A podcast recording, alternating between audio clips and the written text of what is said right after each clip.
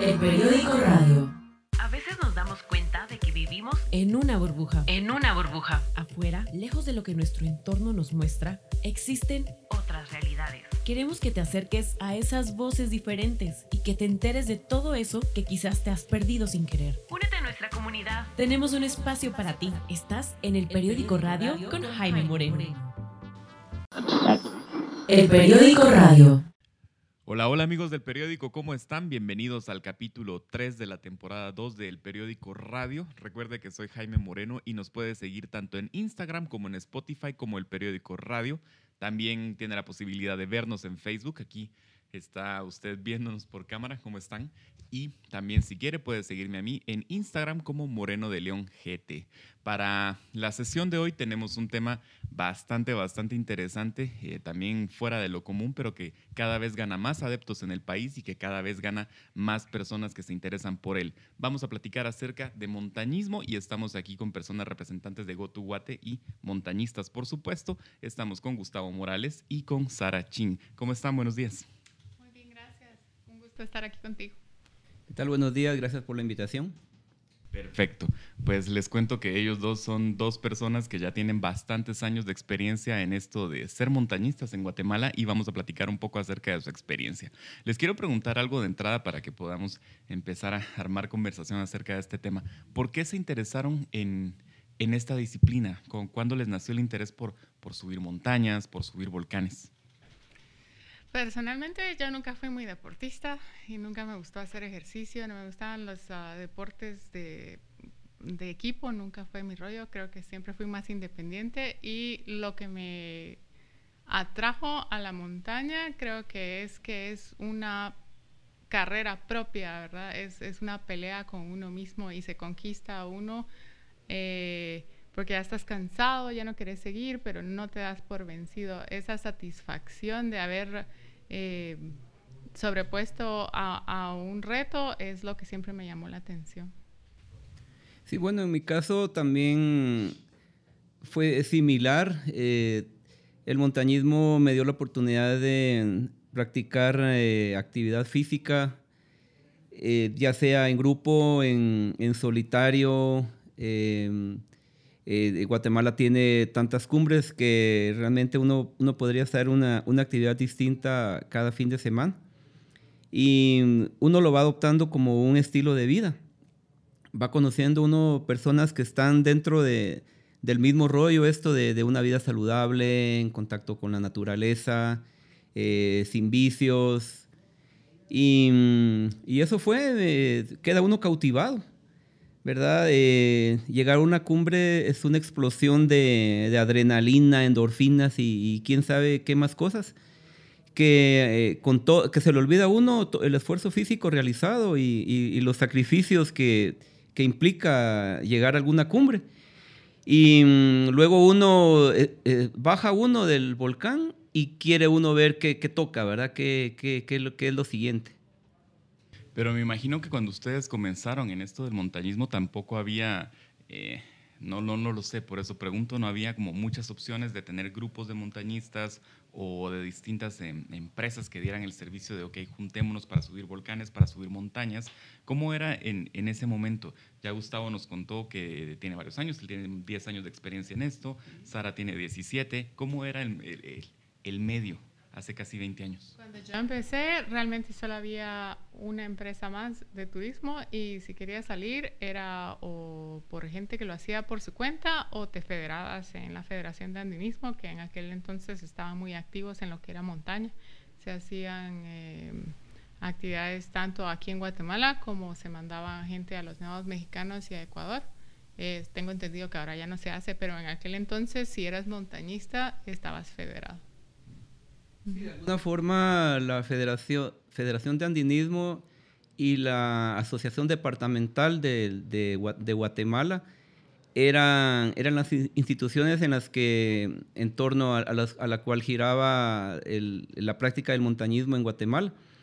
Yo todavía tuve la oportunidad de estar en, en los últimos años, ¿verdad?, de la, de la asociación, antes que mm, se dieran ahí problemas y, bueno, se, se di- disolvió la asociación del Departamento de Guatemala y, mm, los que estábamos en ese entonces en la asociación empezamos a organizarnos eh, informalmente al principio para seguir eh, subiendo montañas.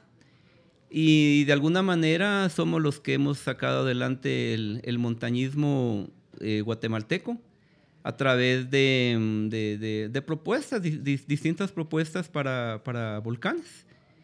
¿verdad? Y, y, sí, eso ha hecho también de que eh, pues cada, cada persona, cada grupo tenga sus seguidores y, y, actualmente el auge e, es, es, enorme en cuanto a, la gente que, que, quiera subir volcanes en Guatemala. Que por supuesto Guatemala es un país que ofrece la gran materia prima para el montañismo, ¿no? que son muchas cumbres. ¿Cuáles son las que más se suben? ¿Cuáles son las que menos se suben? Eh, ¿Cuál es la más difícil de subir? ¿La más fácil para comenzar? Em, creo que la que más se sube ahorita, eh, creo que tiene más idea de eso, pero creo que es Acatenango. Sí, realmente hace unos 10 años el, el, Acatenango era como que de alguna manera la montaña prohibida, ¿verdad? No, mucha gente se atrevía a ir, eh, el camino era, malísimo, la, carretera de, que daba de Ciudad Vieja para la aldea. Entonces era de, era de pensarlo, ir, eh, los, senderos no estaban bien, bien definidos. Eh, últimamente el volcán de fuego ha tenido un, alcance a nivel mundial tan espectacular que todo el mundo eh, anhela venir a ver un, volcán activo tan de cerca. Es realmente... Yo he tenido la oportunidad de llevar extranjeros a, la, cumbre de la Catenango con vista al fuego y, varios han coincidido en que ha sido la vista más espectacular que han tenido en su vida.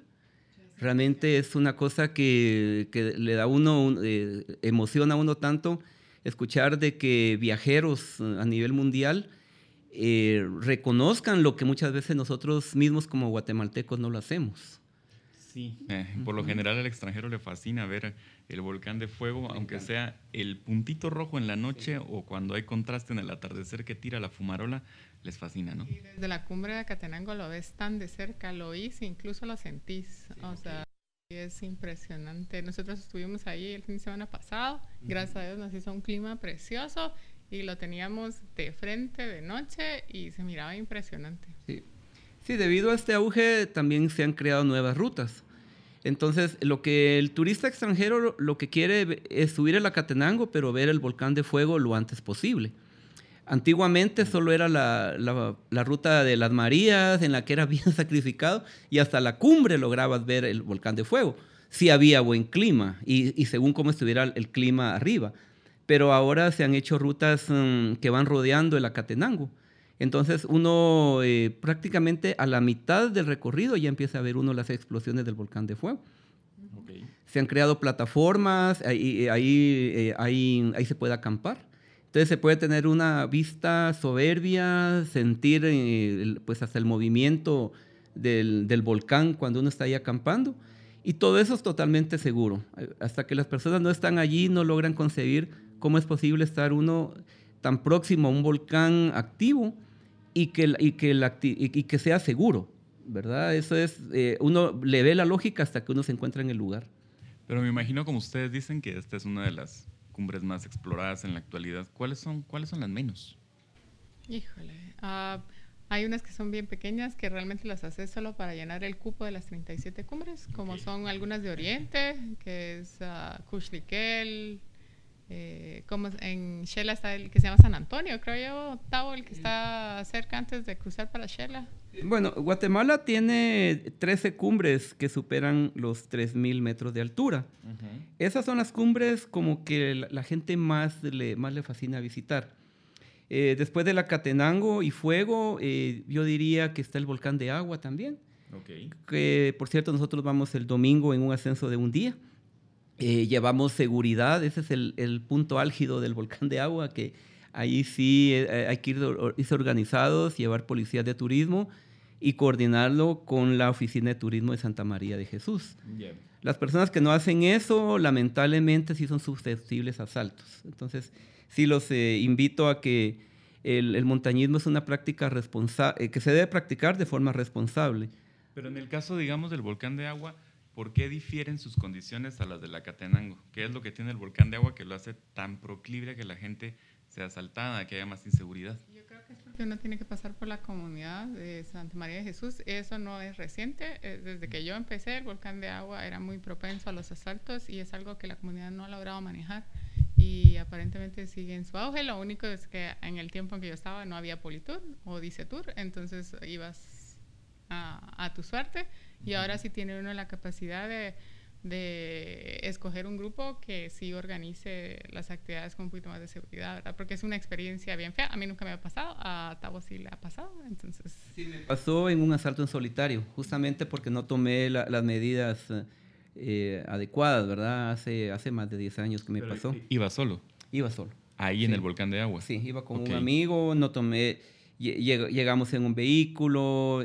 Actualmente nosotros, eh, eh, cuando vamos con grupos, ni siquiera llegamos a Santa María de Jesús, sino que agarramos un cruce previo. Entonces, eh, mantenemos un perfil bajo, pero muy importante, llevamos policías de turismo. Realmente Dicetur es un gran apoyo que, que se coordina a través de INGUAT. Entonces, eh, para las agencias registradas, ellos nos dan ese apoyo.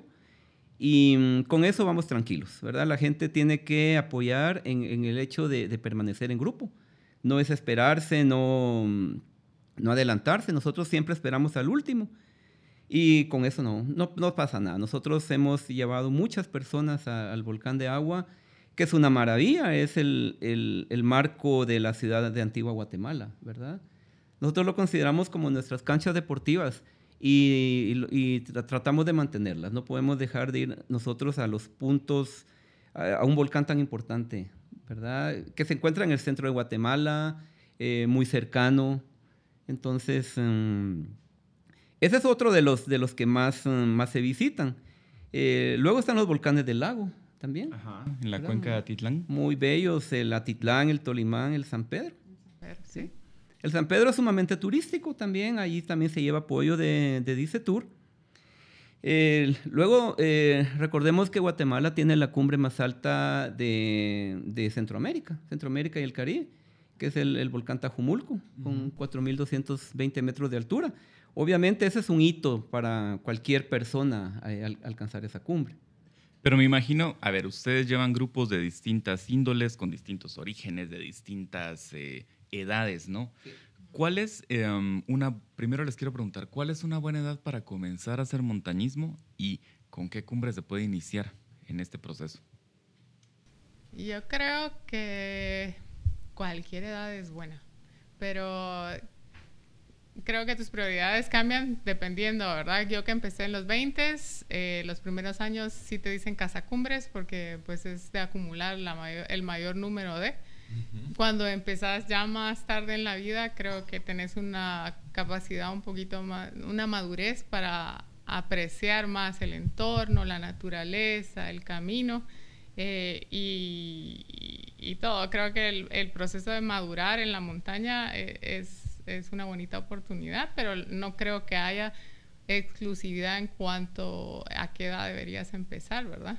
Es como lo que hablábamos hace un rato fuera de- del programa, ¿no? También se disfruta el paisaje, se disfruta la ruta hacia arriba, ¿no? La El, el compañía. grupo, eh, eso quizás es, es de lo más importante, el, el- el- el grupo que te sientas cómodo, porque no vas a sentir la caminata. Y nos toca, nos ha tocado con gente ya grande, nos ha tocado con gente joven, eh, hay gente grande que camina muy bien, Ajá, eh, hay gente con- que no camina nada bien. O sea, y no, cuando nosotros organizamos los grupos, como dice Gustavo, eh, regularmente yo cierro y él abre, nadie se queda atrás de mí, nadie se pasa enfrente de él, entonces realmente hay cabida para cualquier capacidad física y edad, ¿verdad? Mm. Sí, eh, puede que alguien llegue con una hora de, de diferencia con respecto a los, a los, mm, al primero. Entonces yo siempre digo la pregunta, ¿quién tiene más mérito, el que llegó de primero o el que llegó de último? Casi toda la gente hasta le aplaude al último, ¿verdad? Ok. Y Sí. es muy mental. Yo creo que mucha gente dice, híjole, es de gente fit. No, llega un momento en donde todos estamos agotados, pero es simplemente que mental, eh, tu capacidad mental no te deja rendirte. Y tú venís y vas a llegar, aunque llegues de último seis horas después. Los guías nos cansamos, pero lo disimulamos. Yo, yo quizás si tuviera algún punto respecto a las edades. Eh, con cumbres muy altas, como el Tajumulco, eh, hay algu- algunas, algunas opiniones médicas que recomiendan para niños mayores de 12 años. Ajá. Por, eh, hay alguna formación a nivel eh, cerebral, ¿sí? Eh, que, mm, que se llega a consolidar hasta que ya eh, la persona entra a la adolescencia. Entonces, eh, para niños, eh, digamos, nosotros tenemos una actividad para el Día del, del Niño, precisamente, eh, para el volcán de Ipala. Ujú. Es una maravilla. Van niños hasta de brazos, niños de 3, 4 añitos y van felices. ¿sí? Eh, se caen, se levantan, eh, van más preocupados los papás. Entonces lo que hacemos es que va, eh, va mi hermana, que ella le gusta mucho lo de los niños y todo, y ella se lleva a los niños, ¿verdad? Y realmente es admirable eh, los niños cómo responden. a- a- sobre todo que hay una gran piscina en la cumbre, ¿verdad? Que, que- Claro. que la- la- llevan esa motivación de la laguna que, que les fascina. Es una opción muy bonita eh, que la pueden realizar con grupos o, o bien en familia, ¿verdad? Se, se puede hacer de un día. Muy Sí. bonita. Sí, quizá acampar, sí, primero, yo digo que la gente primero vaya a un volcán, eh, porque eh, el sueño de, de la gente que empieza es ir a acampar, que la fogata lleva aquel montón de cosas en la mochila. Eh, la, a vivir ahí arriba. sí. Yo lo que recomiendo es primero vayan a conocer la cumbre de, de día, para, para ya después meterse a acampar, ¿verdad? porque eso ya es otra historia. Sí, a- acampar es distinto. Es, eh, quiere años de acostumbrarse a dormir con una piedra en la espalda, eh, eh, la situación del baño, el que, aunque sigas con higiene, igual vas a comer con las manos sucias.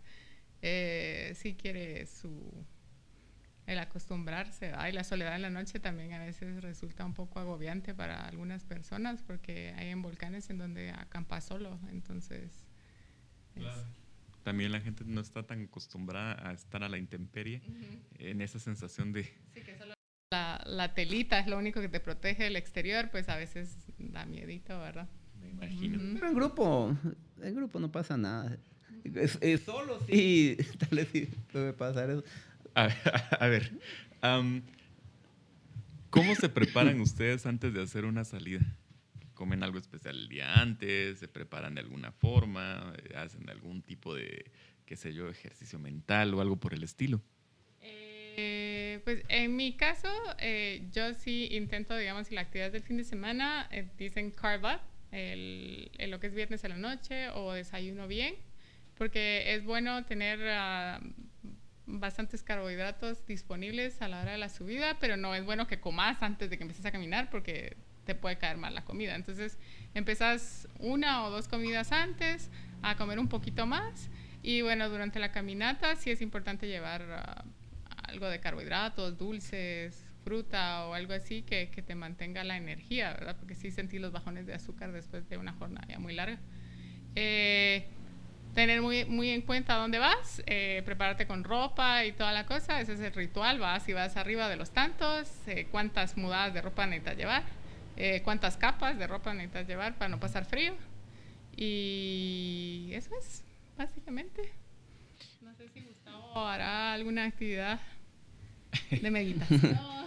Eh, realmente subir una montaña es, es una actividad mm, bastante espiritual, ¿verdad? Eh, llega eh, eso de que el, el 80% es mental y el 20% físico, eh, realmente eso, eso no es un mito. Porque lo, lo que pasa muy- con mucha gente es que se desespera. Entonces, em- Ok. tiene la capacidad física, pero dicen, no, es y, y solo caminar y caminar y, y esto va a ser así las seis horas. Entonces a la gente se les dice, ese- bueno, empiezan a preguntar que cuánto falta, cuánto falta. Y eh, luego ya vienen los chistes de los guías que faltan 10 minutos o que, que faltan dos vueltas.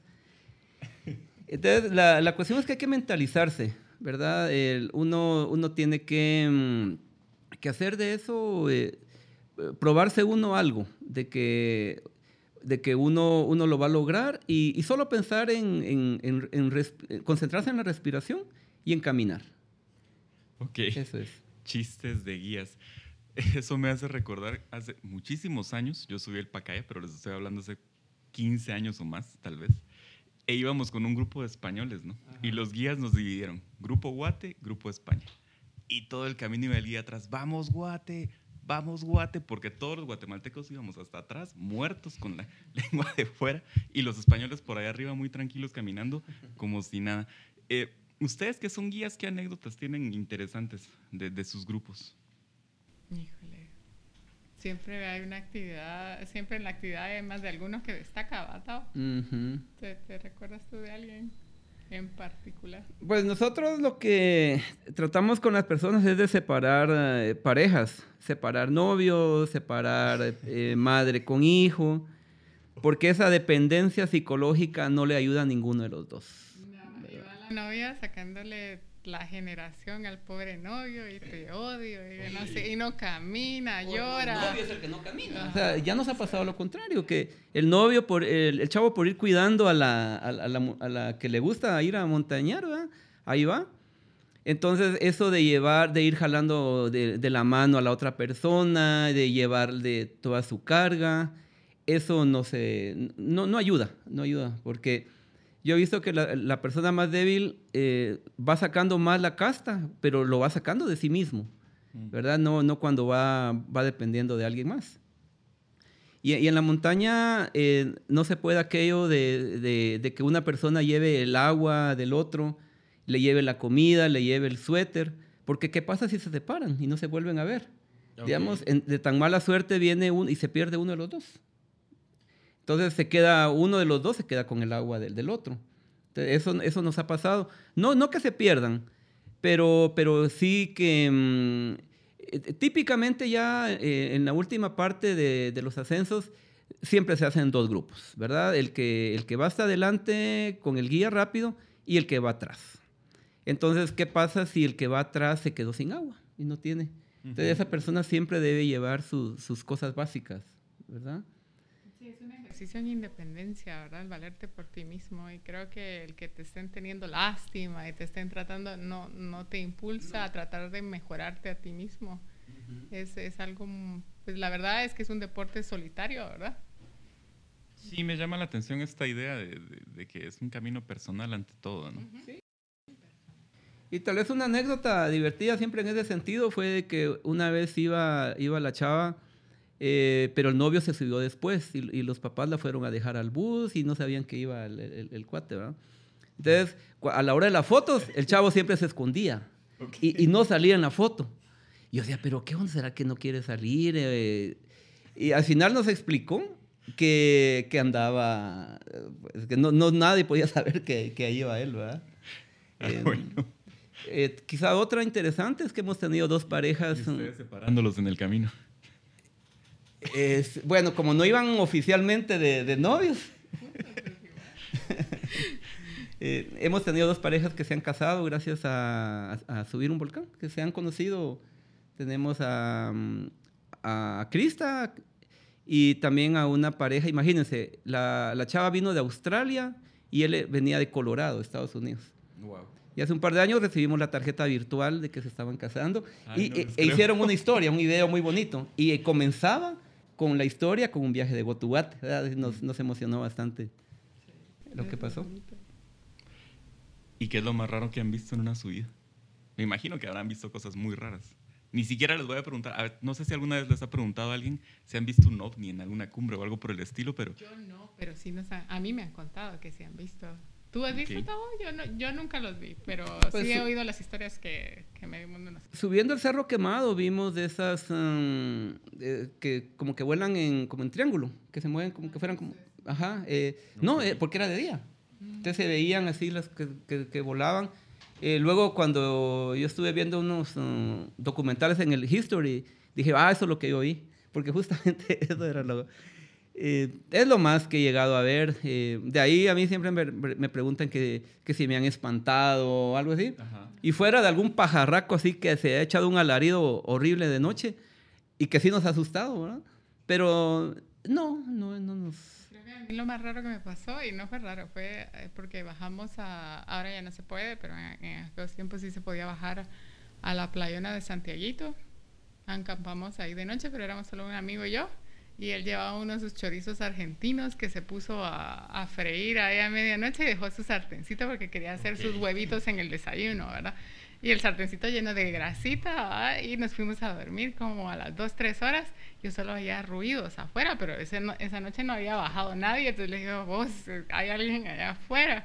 Cuando salimos, un zorrito se estaba robando el sartén y lo llevaba ahí corriendo, porque como estaba lleno de la grasita, eso fue lo más espantado que, que he vivido yo en la montaña. Pero la verdad es que, en resumidas cuentas, fue más gracioso que, que otra cosa. Ya, ya me contaron ustedes que, que, bueno, que este es un deporte como en el que cualquiera se puede involucrar, cualquiera que quiera, cualquiera que tenga el arresto para hacerlo, o tal vez que no lo tenga, pero tiene la intención. ¿En qué momentos ustedes dicen no? Usted definitivamente no puede, por alguna condición médica, por condición física. ¿Para quiénes está prohibido, digamos, el montañismo? Yo tenía yo un poquito de reservas con alguien con problemas del corazón.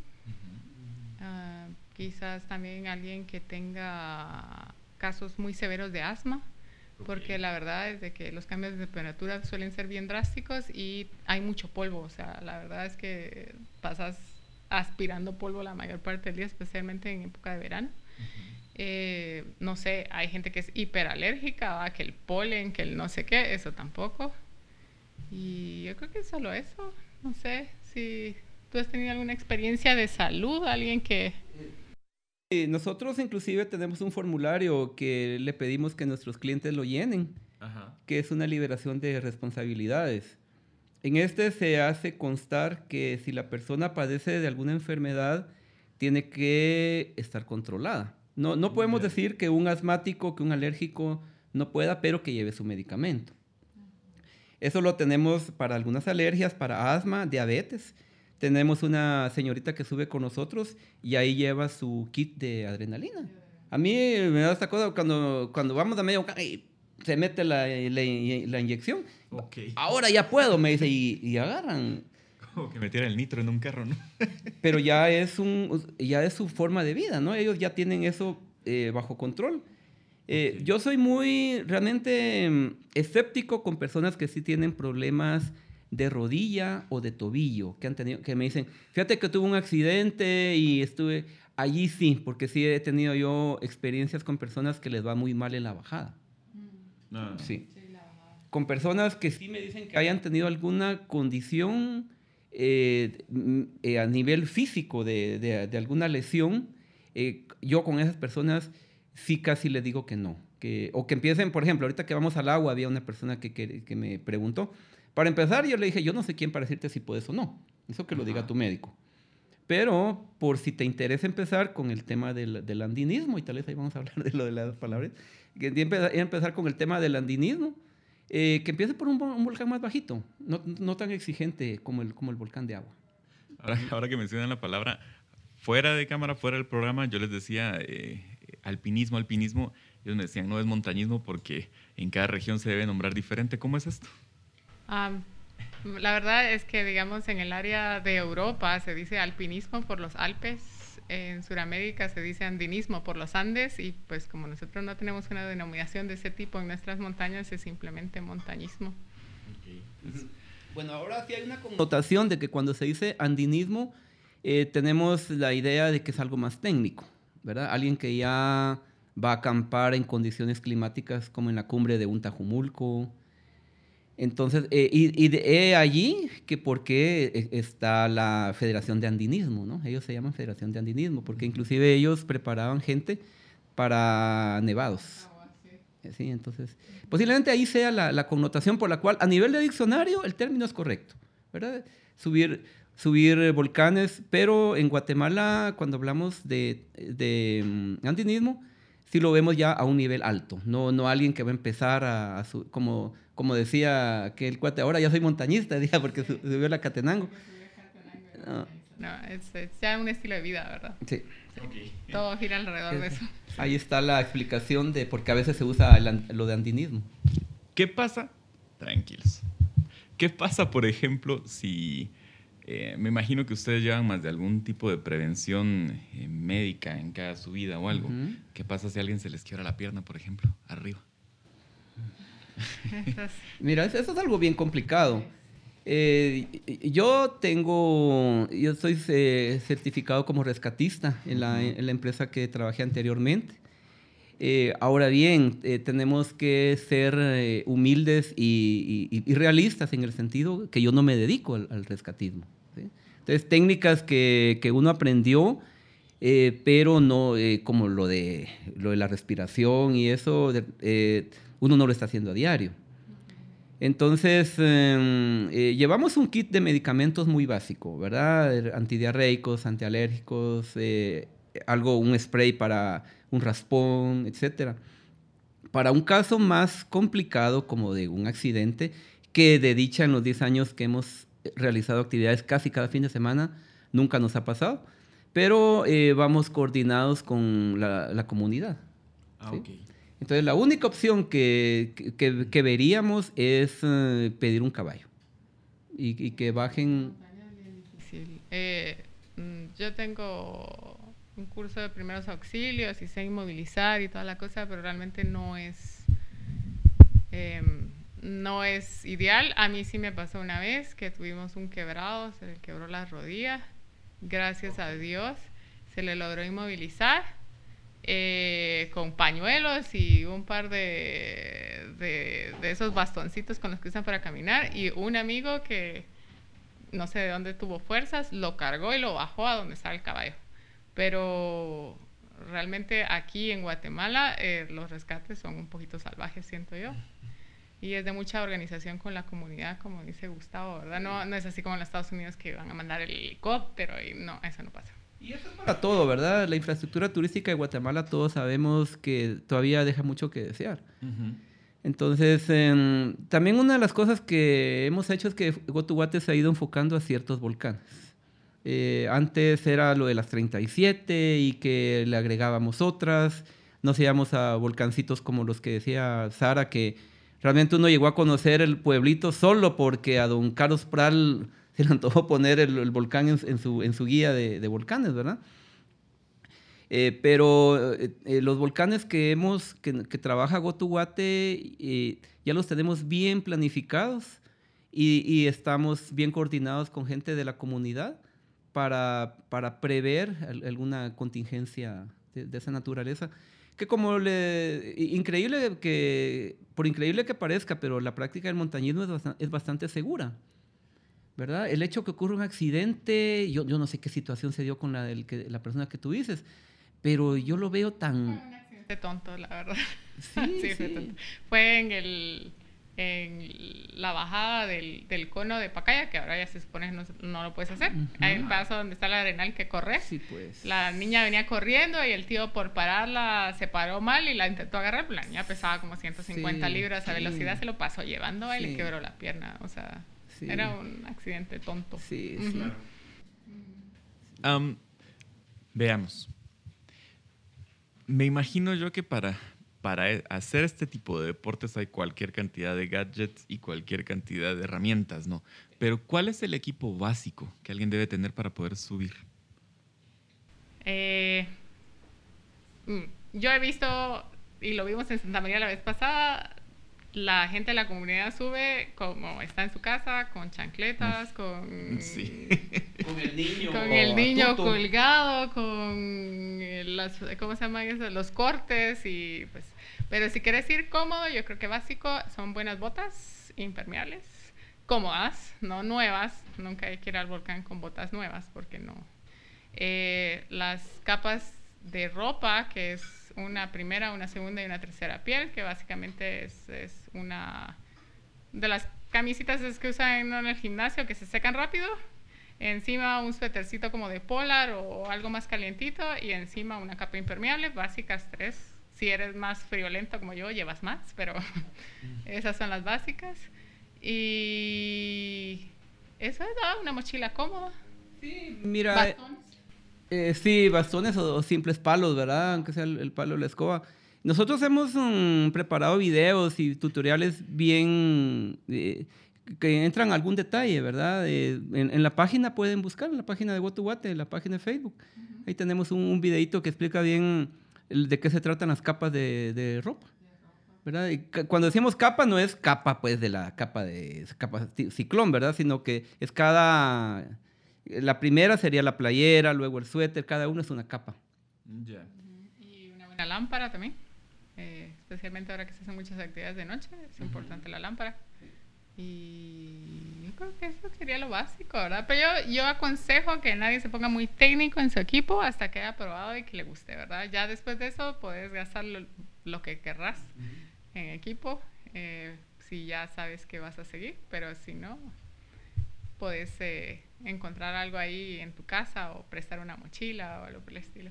Pueden pedir apoyo. Ujú. Eh, digamos, eh, cuando estén abajo pueden pedir apoyo y decir qué les falta, qué necesitan. Ya ahí arriba ya no se puede hacer nada, Ya. ¿verdad?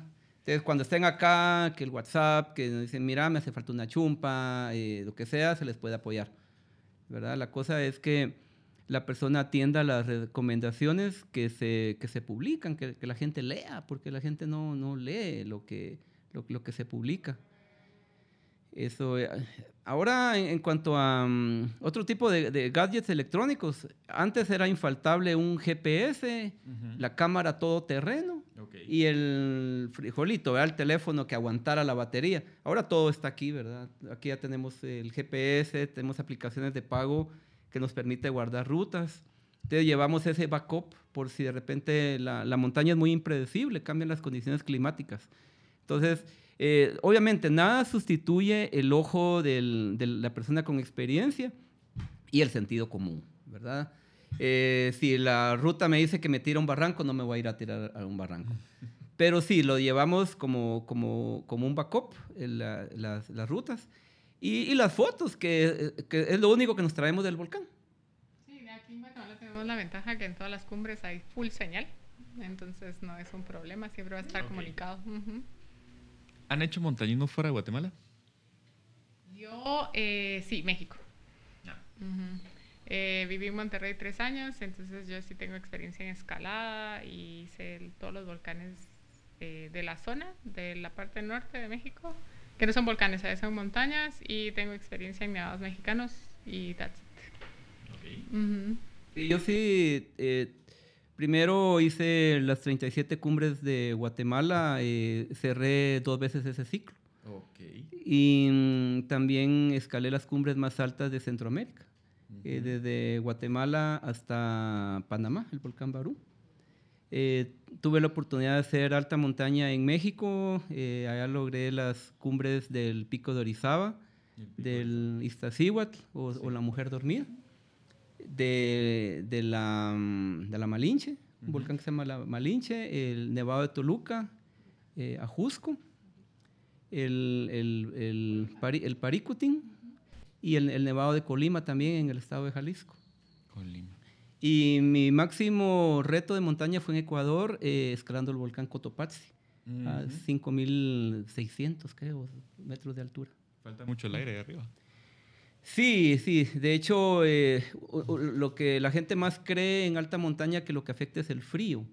Si bien es cierto, pero lo que pasa es que a la alta montaña uno tiene que ir ya sumamente técnico. Eso es de cajón. Ahí ya no es optativo que lleves la chumpa, como una buena chumpa como en Guatemala. Eh, entonces, allá el problema es, es la altura y, y también el, el oxígeno reduce drásticamente. Solamente si tomamos en cuenta el volcán Tajumulco, eh, el nivel de oxígeno es del 80%. Ujú. O sea que ya hay una tabla que, que te- donde te indica cómo, cómo va disminuyendo el, el nivel de oxígeno eh, proporcional, inversamente proporcional a la altura. ¿Verdad? Entonces, si no tengo en mente ahorita cuál, cuál haya sido el nivel de, oxina- de oxigenación, pero sí es el reto más grande, el, el, el aire, ¿verdad? Y por la- esa es la razón por la cual en, en los Himalayas la mayoría de gente hace cumbres con oxígeno. ¿verdad? Mm, ¿Les Pues- gustaría a ustedes subir el Himalaya, por ejemplo? El el Everest. Eh, cuando tenía 20 años, sí, creo que todos tenemos ese. Ya ahorita que ya tengo 40, no sé si es algo. Me encantaría ir y es un sueño mío ir a campamento base, que simplemente Ajá. llegar ahí es bastante pero hacer un intento en cumbre, no sé, no, no. Yo sé que ahora es bien comercial y hay gente que, que sin experiencia sube, pero yo creo que es demasiado arriesgado, pero no sé, ya a la mera hora ahí no sé si me atrevería, la verdad. Sí, y lo que pasa es que lo- los Himalayas es toda la cadena montañosa, ¿verdad? De esa parte, y el Everest es, es- es uno de los picos, ¿verdad? El, el pico más alto. También está el K2 y, y otros famosos, ¿verdad? Sí, creo que del Himalaya, el- el- si bien es el más alto, eh, obviamente la zona de la muerte es, es- es la parte más difícil de, ese, de, de esa montaña. Eh, técnicamente no es tan exigente como el K2 o, o otros que sí requieren una experiencia en escalada en hielo, eh, que es algo que nosotros no tenemos, pues, o sea, es, es totalmente distinto. Sí, pues yo eh, agradezco a, a la vida el, el haber tenido oportunidad de estar en, en algunos volcanes nevados, ¿verdad? Que yo- es el sueño de, de cualquier montañista tener esa experiencia. Pero y- nevado, ¿no? ¿Qué pasa? El Orizaba es un nevado, ¿no? Es nevado, sí. eh, La alta montaña es arriba de 5.000 metros, y, que no tenemos en Guatemala. Entonces, em, sí, y tam- ah, también que están más al norte. Entonces ya en esos, eh, por ejemplo, el nevado de Toluca eh, tiene cuatro- 4.400 metros, si no recuerdo mal, la altura, y es nevado, ¿verdad? Eh, eh, a veces, bueno, no- a veces está nevado, a veces no, pero en el invierno siempre se nieva. Sí. Yo sí ya creo que hacer montañismo, alta montaña fuera de Guatemala, creo que ya no está eh, en mis objetivos, ¿verdad? Estoy muy, muy enfocado en, en- en los ascensos guiados acá en Guatemala. Ujú. Bien, am, ya para ir cerrando, les agradezco a ambos el haber estado acá. También les cuento que esto no fue planificado, pero yo mañana tengo que subir un cerro. ¿Alguna recomendación que me puedan dar? ¿Cuál vas a subir? Un cerro que se llama Pacochón en Río Negro, en Baja, en Alta Verapaz. Eh, ¿hay, ¿Hay calor? Eh, Sí, muchos según me dicen, y es una subida de tres horas. eh, cuidado con los animalitos, con las garrapatas. Sí. Ok, ¿sí? Lleva camisa manga larga, ok. eh, pantalón, no llevas pantaloneta. Eh, buenas botas, mejor si es de agua porque en esa zona hay mucha humedad, entonces tiende a estar muy mojado. Mucha hidratación y cuidado con las culebras porque en esa zona hay bastantes. Muy bien. No hay que agarrarse de los palos ni nada. Es otro rollo, ese tipo de volcanes es distinto a los volcanes altos y fríos, es, es otra, porque son, son esas montañas, como los volcanes de Oriente, es otra preparación la que se necesita. Ahí es, el reto ahí es el calor, por ejemplo, en el, en el Oriente, mientras que en los, otros- en los fríos, pues es el, es el frío, ¿verdad? Sí, ya me contaron que, que- que hace mucho calor, que por eso hay que subir a las 4 de la mañana, porque si no más tarde ya no se aguanta. Sí, pues muchas gracias por la invitación, ¿verdad? Igual si alguien todavía eh, se decide a irse al volcán de agua este domingo, pues nos puede contactar y todavía hay cupo. Ok, listo. Solo vamos a ver acá que... Listo. Pues bien, les agradezco muchísimo a ambos por haber estado aquí. Tal vez nos pueden contar cuáles son las redes de GoToGuate para que la gente los pueda ubicar también en, en redes y pueda comenzar a seguirlos si al rato se animan a, a ir con ustedes a alguna parte. Pues es GoToGuate, GoToGuate. Eh, la página, el Facebook y el Instagram. Pero GoToGuate es GO2 GO2 Guate. Guate. Sí. Sí. Sí, fue una idea que tuvimos en teoría para jalar, jalar gringos. están grabando. Sí, Ah. Yo pensé que ya no. No. Yo No, lo sí, había todavía. relajado, ok.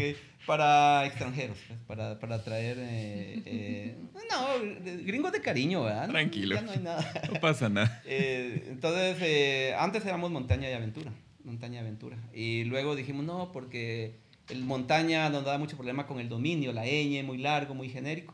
Mm. Teníamos el Instagram de GoToGuate. Y mm, aquí en español nos ha costado un poquito el, el- lo de la gente dice, ¿cómo GoToGuate? O un- muchos dicen Guate to Go, ¿verdad? Ah, también, Pero, sí. pero es Go, eh, tú, ¿verdad? como un número dos, y Guate. Ese es el. eh, pero ahorita, como yo te decía, nuestro segmento es el segmento nacional y volcanes. Ahí, ahí nos hemos enfocado. Ujú. Vale, pues muchísima suerte en la subida que tienen ahora, las subidas que tienen después. Yo les recuerdo que ustedes nos pueden seguir a nosotros como el periódico radio, tanto en Instagram como en Spotify. También me pueden seguir a mí en Instagram como Moreno de León GT. Ahí les voy a postear fotos a ver si subí o no subí al cerro. Sí, las botas, muy importante. Ok. Hay, un- se te- o sea, hay tanto lodo que a veces te quedan pegadas las botas en el... Entonces, si son tenis, te quedas descalzo. Ok, Sí. voy a Sí. tomar eso en cuenta también. bueno, Pero no botas de hule, ¿va tú? No. No, botas así de Ah, yo no montaña. puedo caminar con botas. Bota de sí, montaña. no botas de montaña. Sí, no, de hule no. Es que en general la gente cuando dice botas, no sé si habéis entendido bota de, de, bota de había hule. entendido. No, bota de montaña, Ajá, pero, sí. pero miren que la vez que subió al Pacaya, yo recuerdo que el que nos llevó para el que nos llevó iba con botas de hule y él súper tranquilo iba bajando, subiendo bajando. Fuimos a esta... ¿Cómo se llama estas cascadas que están en... Chilasco. No, son unas bien grandes eh, que están ahí por ah, Sierra de las Minas, Santa Rosalía. Ah, Y subimos y detrás se vinieron unos niños de la comunidad y nosotros bajando la cascada por las piedras que con zapatos de suela vibram, que eran anfibios, que no sé qué, ellos con jeans y yo me caí como 20 mil veces y ellos no tocaron piso en ninguna ocasión. O sea, realmente también es saber caminar. ¿va? También es conocer el lugar. Listo, pues muchas gracias por haber estado con nosotros. Gracias a ustedes por habernos acompañado. Ya sabe que estamos en Spotify, estamos en Instagram, también estamos en Facebook Live. Por si nos está viendo allí a la camarita, podemos saludar. nunca la di. Ah, ok. Listo, gracias y nos vemos a la próxima. A veces nos damos cuenta de que vivimos En una burbuja. en una burbuja, Afuera, lejos de lo que nuestro entorno nos muestra, existen otras realidades. Queremos que te acerques a esas voces diferentes y que te enteres de todo eso que quizás te has perdido sin querer. Únete a nuestra comunidad. Tenemos un espacio para ti. Estás en el periódico radio con Jaime Moreno.